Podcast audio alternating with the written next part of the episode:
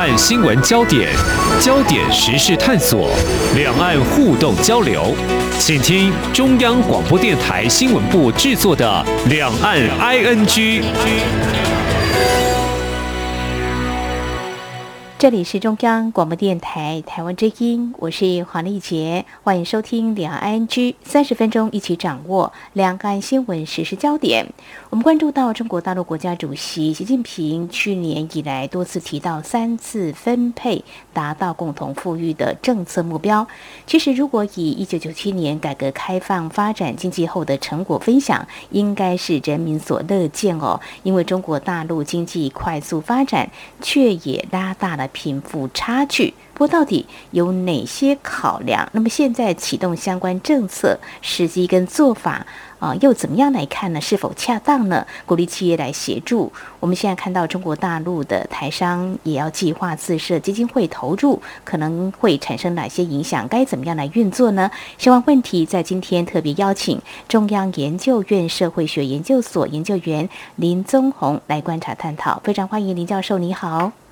你好，各位听众，大家好。好，我们先看到，如果以台湾民众感觉比较明显、比较有感，观察过去台湾的经验显示，呃，有一些数据是可以看到，每次经过一次重大事件，比如说两千年的网络泡沫啦，还有二零零八年的全球金融海啸，这贫富差距呢就会扩大。当然，现在 COVID-19 疫情。也应该是值得观察的一个面向。当然，如果来看中国大陆，是不是也有类似情况哦？面临疫情冲击，先防患未然。之所以这么提问，想请教老师哦。我们知道，在去年看到中国大陆官方宣称，他们已经达成全面脱贫的目标了，又在提共同富裕哦。这是一个循序渐进、有计划步骤推动的方式呢，或怎么样来看呢？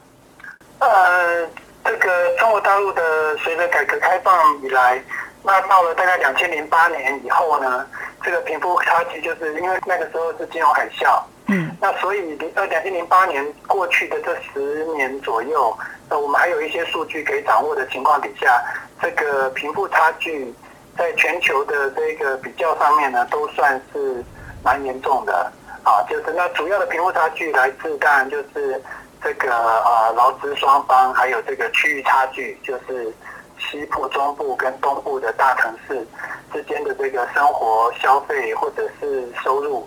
这个差异都有显著的扩大。那呃很难收敛啊。如果说政府不介入，然后啊没有进行政策的干预的话，其实这个贫富差距可能会继续的恶化下去。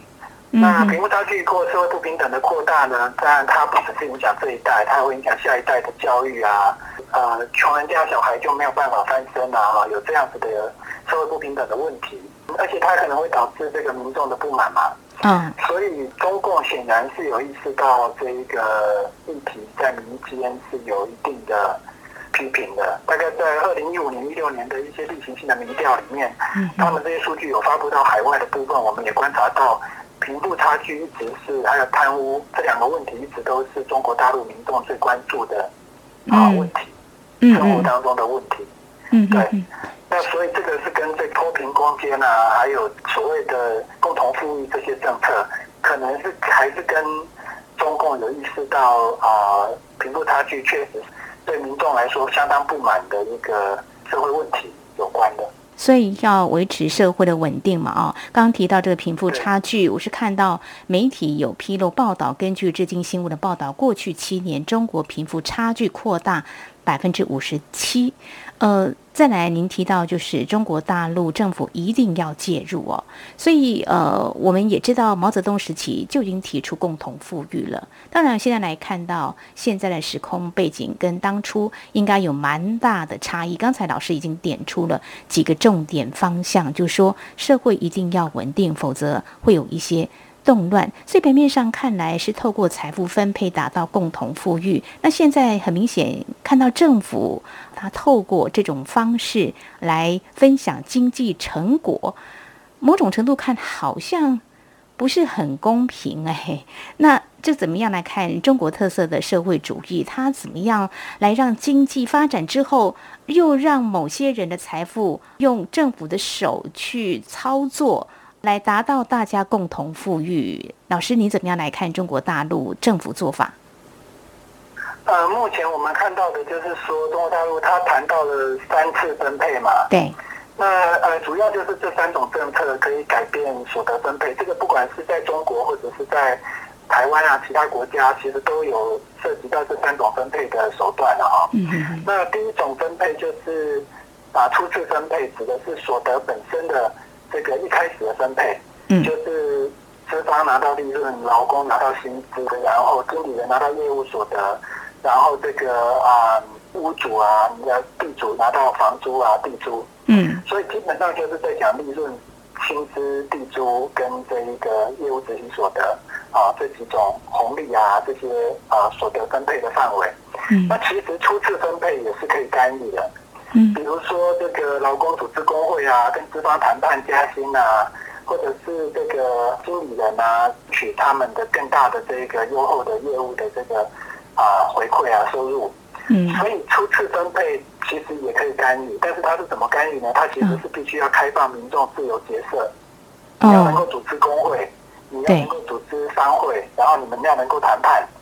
那其实中共是不允许民众有自由结社的权利的。嗯，所有的结社、所有的工会都是党介入的，都是共产党在里头的。嗯，所以就变成说，其实他不太愿意去采取初次分配的、第一次分配的这一个干预手段，因为这样子就等于是开放劳资双方去谈判嘛。啊，只要让他们自由组织啊这个社团。对他来讲是行不通啊，在自由社会当然是行得通。嗯，那第二次分配就是政府介入的分配，利用财政收支科税，嗯，跟有钱人科更多的税，然后支出面付给穷的人，比如说提高社会福利。对，那你就可以让这个所得从有钱人的手上流到穷人的手上。嗯，那这是二次分配。那过去我对中国的财政的研究就发现说，这个二次分配。其实有一些非常严重的问题没有办法克服，因为在民主国家呢，你这个二次分配比较容易执行的原因是，政府的官员基本上他如果乱花钱，那选民就会反对他，选民就会让他下台。对，啊，选民会要求那些对选民比较有利的，哦，你要把钱花在医疗啊、小孩的教育支出啊，或者是这个对我们民众比较有帮助的大众交通系统啊，嗯，可是呢，在中国大陆的财政分配呢，我们的研究发现，它越是就是税收越多，财政支出越高的时候呢，贫富差距反而会越大啊？为什么呢？因为他们的政府官员，特别是地方的干部，其实是不受到选民制约的。你收了更多税，比如说上海市收了更多税，他就拿钱去炒房地产啊，或者是这个政府跟官商勾结啊，啊，有很多的问题。嗯，这个钱就一直不会流进扩大社会福利啊，或者是增加教育支出啊这些方向。嗯哼，反而是民创就必须要去补习啊，就是所以最近把那些补习班也很多。问题就是，其实那些就是政府不管教育，导致家长必须送小孩去补习。嗯，这个就变成使得他的这个二次分配，就是政府支出的这个渠道，其实就算政府多收了税，多支出。钱可能是拿去盖一些政绩工程啊，嗯，基础建设，嗯，盖房子，工程啊，嗯，对，造桥铺路可能是有啊，可是这个也会有很多钱是花在那一些样板工程啊，没有用的建设啊，然后钱有一部分就会流进这个贪污的或者是官商的这个勾结的这个渠道。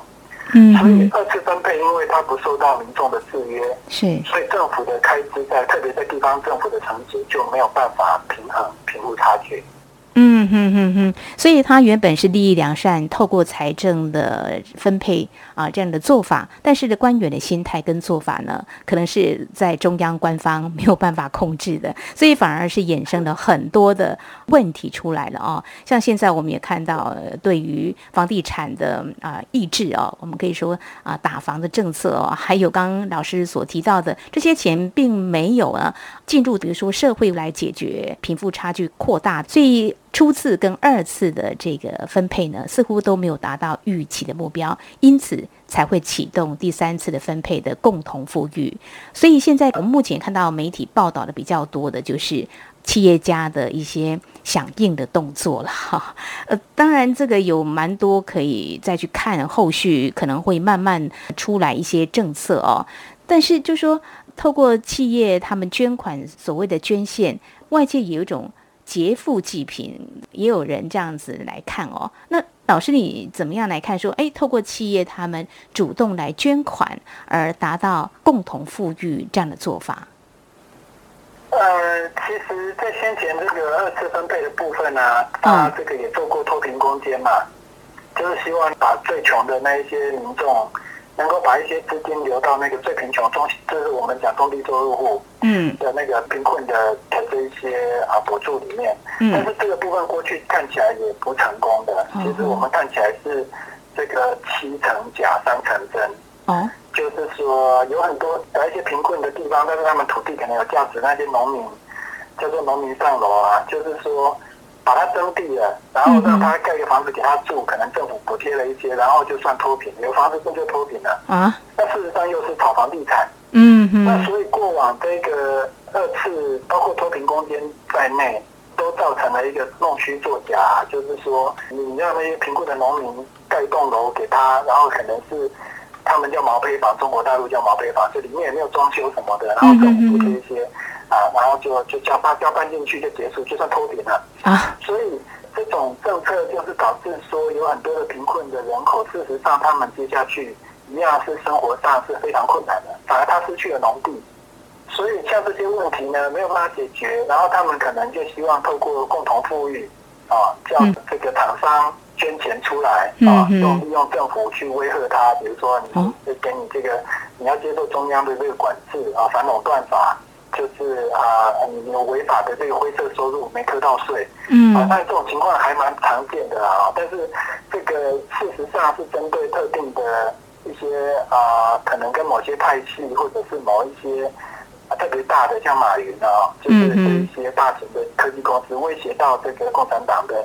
这一些啊对网络的控制，嗯，那么针对这些巨头呢，杀鸡儆猴，就是。让大家都意识到，你们要捐钱出来做共同富裕。嗯，那这个捐钱的问题是捐钱出来，目前中国大陆也是不让民间去介入慈善事业的，因为他有一些管理，或是他怕的是什么？介入慈善事业是因为哦，在财，他就是跟你，你如果介入慈善事业，成立宗教团体，他就变成是自由角色。哦，好好，就变成组织起来，又像法轮功啊一些案例啊，去威胁到中共的这个。采取集体的行为去威胁到中共的这个统治，嗯嗯，所以他不透过教会，不透过宗教，那就叫企业家捐钱出来，他可能钱会进入中共所控制的什么中国慈善总会啊，或者是红十字会，再下去分配。哦，再透过这样的一个单位，这个单位也是由党来控制嘛，对不对？是是，所以说这个才才会出现，也回到了二次分配的这个问题。就是你说共同富裕，钱又捐给那些党控制的机构，那那些党干部岂不是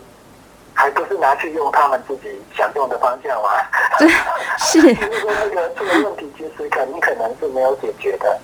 好，非常谢谢林教授呢，在我们节目前半阶段呢，先告诉我们啊，中国大陆现在正在进行三次分配，达到所谓的共同富裕的政策目标啊，所采取的做法，为什么在过去初次跟二次的分配并没有达到预期的理想呢？但是现在又透过第三次的分配。嗯，目前看来好像有些问题可能是可以预见又会浮现出来了啊。好，谈到这里，我们先呃稍微休息一下，稍后节目后半阶段我们继续再请教中研院社会研究所研究员林宗宏教授，我们继续解析。那现在台商呢也有相应的动作了，又怎么样来看企业这么做？听起来好像是有点被。半胁迫式的哦，若以中国大陆的阿里巴巴这些企业呢，先前都被监管了，而现在有响应的动作。当然，台商的处境、看法跟做法啊，也可能是不一样的。那稍后节目后半阶段，我们再请林教授我们做进一步的观察解析。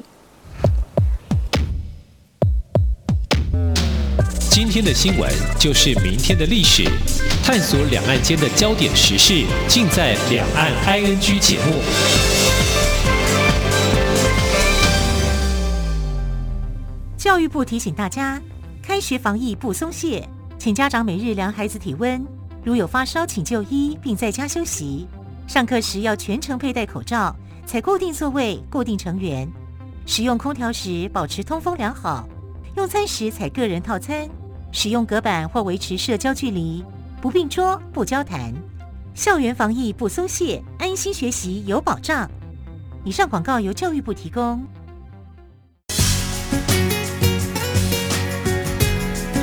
这里是中央广播电台台湾之音。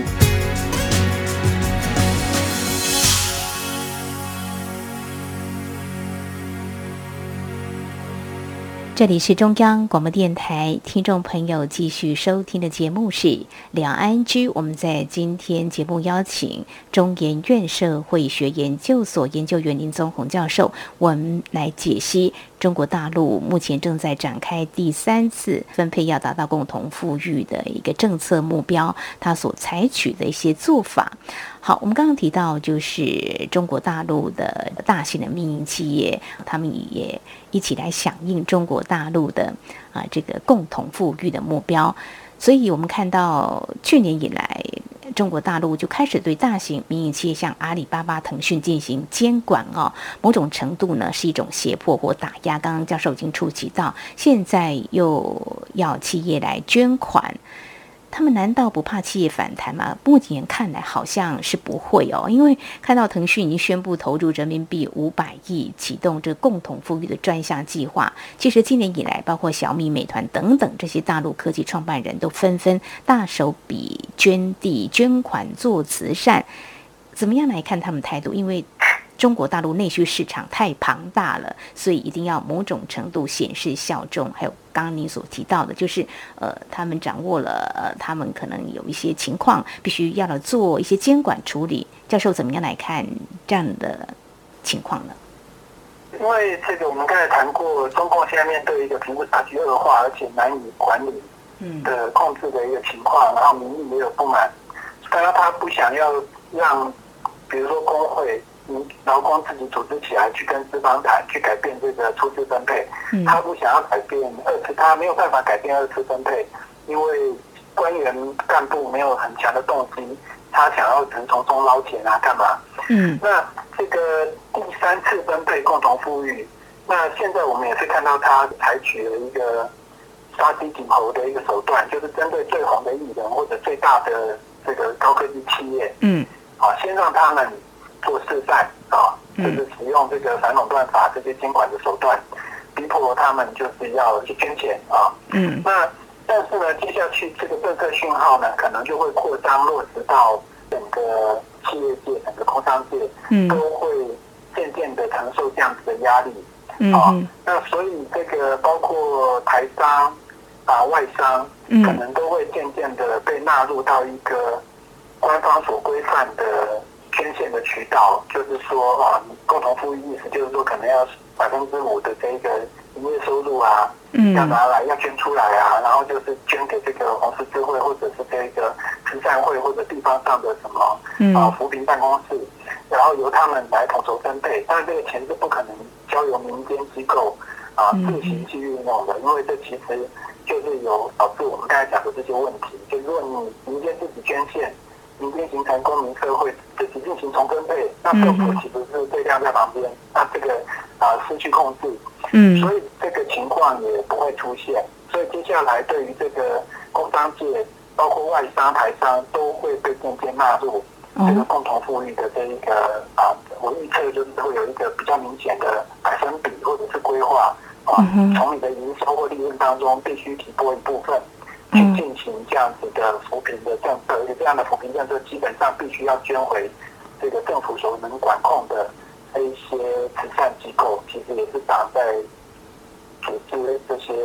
的这些机构去做运用。嗯嗯嗯嗯，好，包括中国大陆的民间企业，还有台商、外商，未来可能都要遵循这些规范，他们所画出来的未来怎么样来一起共同富裕，达到这样的一个目标。但是怎么？听怎么想都觉得好像不尽公平，因为官员心态问题，做法不是很恰当。但是现在共同富裕这样子的一个迫切的目标，却要民间企业来买单。如果在台湾我们来看，如果说你逃税的话，你这样还有道理。如果我是一个嗯守法正正当当的一个民营企业，我经营纳税是应该的。那还要来有点不是出于自愿的做这样的一个慈善，有点不太能够理解呃中国大陆的思维。我不晓得教授你怎么样来看？呃，这个其实是因为他们的初次分配跟二次分配都不太有效啊，也发现说其实民间有捐助，比如说是之前四川地震，嗯，啊，或者是有包括疫情期间，其实也都有一些捐款啊，引用自发性的这些慈善的行为，但是他脱序了，脱离了。党所规范的 那些可可以可控的范围了，那所以就是这个，他等于是说，把原先民间有可能就有这样捐献的动能，有慈善的动能，嗯，他想要把这些资源拿去用，嗯哼，好，那这个台商其实以前也有捐，不是说现在这个现在当然是不乐之捐啊，就是逼你一定要捐到某个百分比，或者是每家企业都要捐，对，那就等于课了某种税。所以它其实是一定会造成这个经营上的成本的上升，特别是对于中小企业，如果它是个齐头式的牵线，那么后果一定是这一个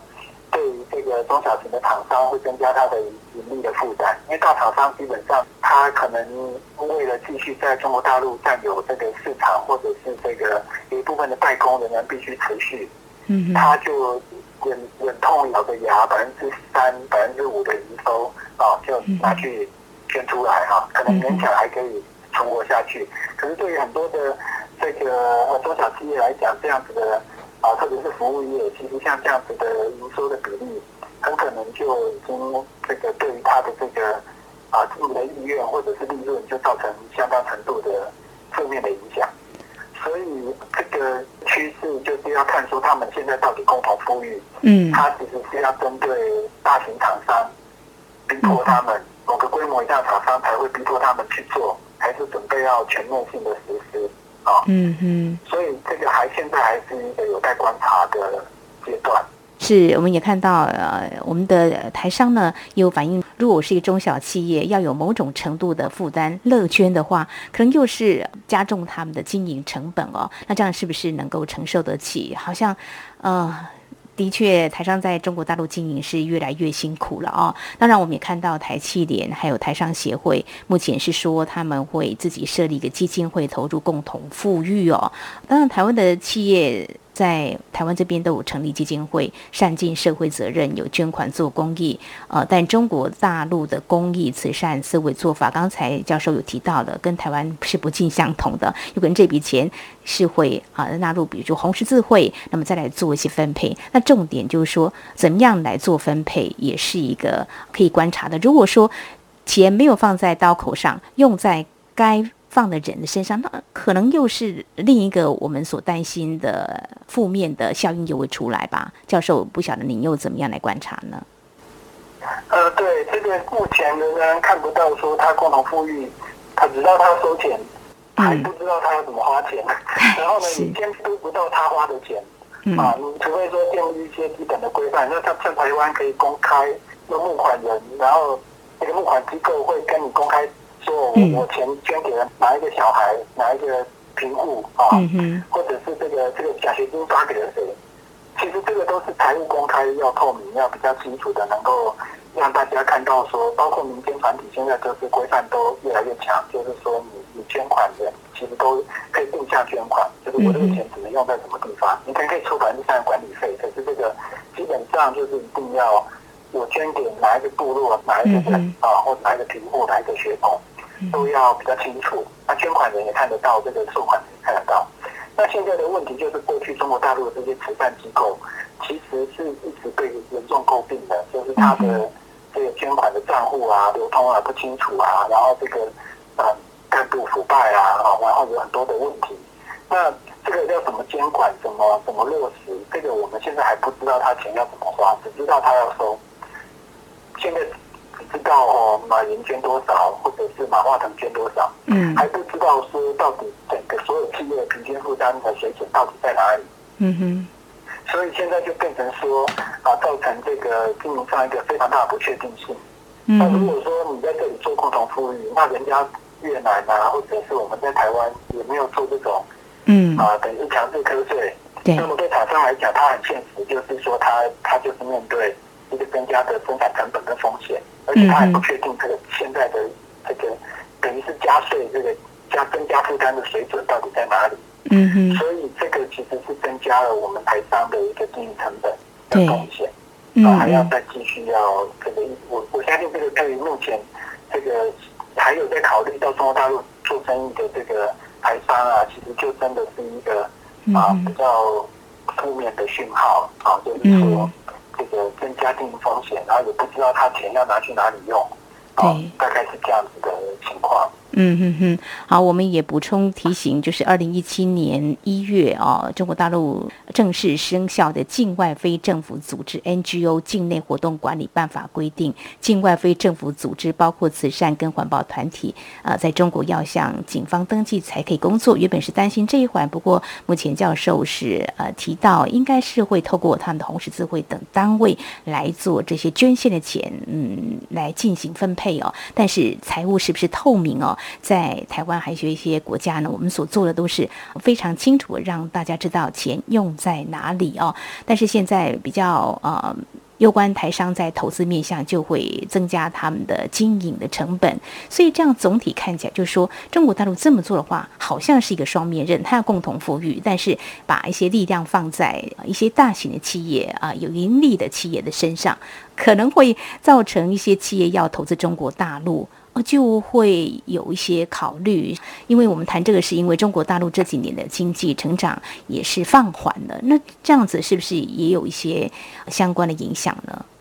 呃，对，所以就是啊，我们看到，比如说像日商、韩商，有些很著名的机构，像三星集团，嗯、基本上几乎就哦，很多的过去的工厂就已经全部都关掉了。那台商像宝成啊，最重要的一些啊鞋厂啊。基本上目前都是处在我们看得到的就是撤离啊，就是说，因为不确定你会让我拿多少钱出来嘛，然后这个也不确定将来的营业状况会不会继续承担风险，也不知道美中贸易战啊会不会再被磕到惩罚性的关税啊，嗯，很多很多不确定的因素，都是跟这个习近平目前主政的这一个叫主要的对外政策、贸易政策的方向有关，然后你现在要又增加一个共同富裕这个负担，嗯嗯。那就是其实确实是一个警讯啊。如果说习近平要任第三任的国家主席跟党的总书记，那再下去五年也都还是这样子的一个啊政策方向。嗯，那这个其实是对未来比较中长期的这个投资的这个展望来讲是相当不利的啊趋势。嗯嗯哼，哦，我们相关的讯息也提供给听众朋友。我们看到国务院直属的党媒《经济日报》八月中在头版刊出有学者的文章，就说，呃，会在浙江做全国第一个共同富裕的一个先行试验区哦，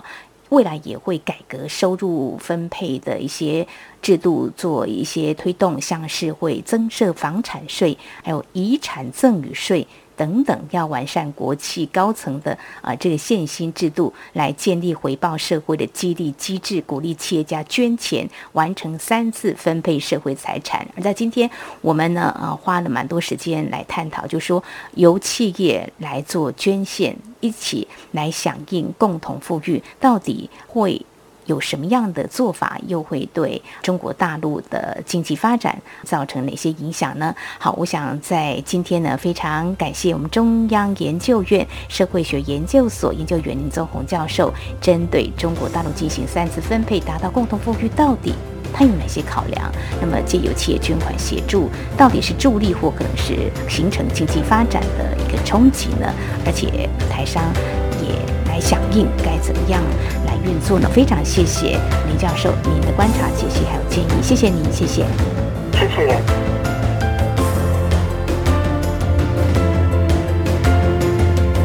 好，以上呢就是今天节目，非常感谢听。众朋友们的收听，华丽姐祝福您，我们下次同时间同。